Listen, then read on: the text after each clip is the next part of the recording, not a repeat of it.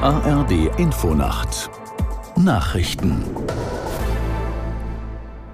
um 22 Uhr mit Felix Sprung.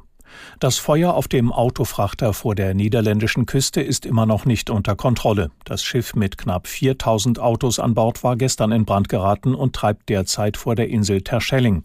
Aus Brüssel Astrid Korall. Ein Sprecher der niederländischen Küstenwache erklärte in einem Radiosender, dass die Temperatur an Bord des Frachters nach wie vor sehr hoch und es schwierig sei, das Feuer zu löschen. Auch die Außenwände des Schiffes können momentan nicht mehr mit Hilfe von Löschbooten gekühlt werden. Die Gefahr sei zu groß, dass zu viel Meerwasser ins Schiff gelange und es dadurch instabil werde, hieß es.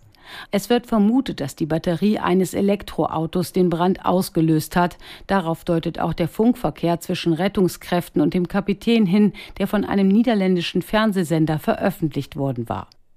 Der diesjährige Juli ist nach Angaben von Meteorologen höchstwahrscheinlich der heißeste Monat seit Beginn der Wetteraufzeichnungen. Die Weltorganisation für Meteorologie erklärte, schon in den ersten drei Wochen dieses Monats hätten die weltweiten Durchschnittstemperaturen deutlich über den Werten der vergangenen Jahre gelegen.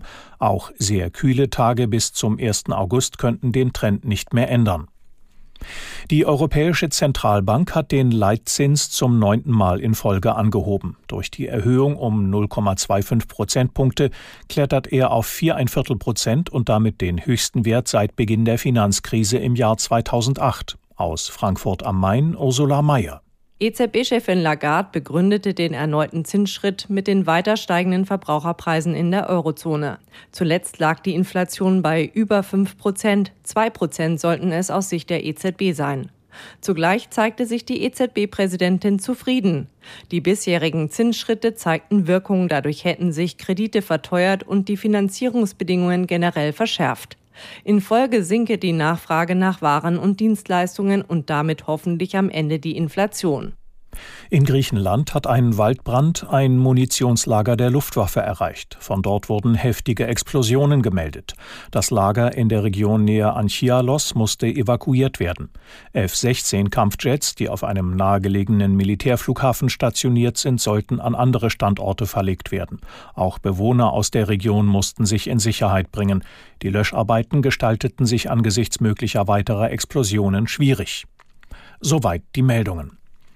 Das Wetter in Deutschland in der Nacht im Süden oft trocken, weiter nördlich zeitweise lang anhaltender Regen, 18 bis 10 Grad. Morgen im Süden und an den Küsten zeitweise heiter, sonst Schauer und Gewitter, 17 bis 27 Grad. Sonnabend oft gewittrige Schauer, auch heitere Abschnitte 16 bis 27 Grad. Sonntag zeitweise heiter, teils gewittrige Schauer 18 bis 25 Grad. Das waren die Nachrichten.